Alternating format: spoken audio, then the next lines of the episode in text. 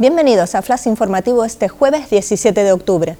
Desvelado el escenario del Carnaval de Santa Cruz de Tenerife en 2020. Javier Torres, autor de la escenografía del Carnaval 2020, presenta en la Casa del Carnaval el diseño del escenario dedicado a los coquetos años 50, un escenario diseñado en tres dimensiones que homenajea al cine, al teatro y los musicales de los años 50.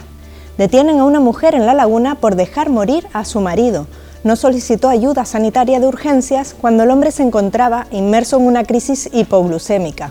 La Unión Europea y el Reino Unido llegan a un acuerdo para evitar un Brexit duro. La Comisión Europea y el gobierno de Boris Johnson han logrado este jueves un acuerdo para asegurar que la ruptura entre Reino Unido y la Unión Europea se produce de manera ordenada, aunque el pacto necesita aún el visto bueno de los líderes europeos. Michelle Alonso bate récords en Australia, nueva medalla de oro y marca personal. La tinerfeña ha sumado una nueva medalla en los Global Games de Australia. En esta ocasión, la nadadora del Midayu Tenerife se hizo con el oro en 50 brasa. Más noticias en diariodavisos.com.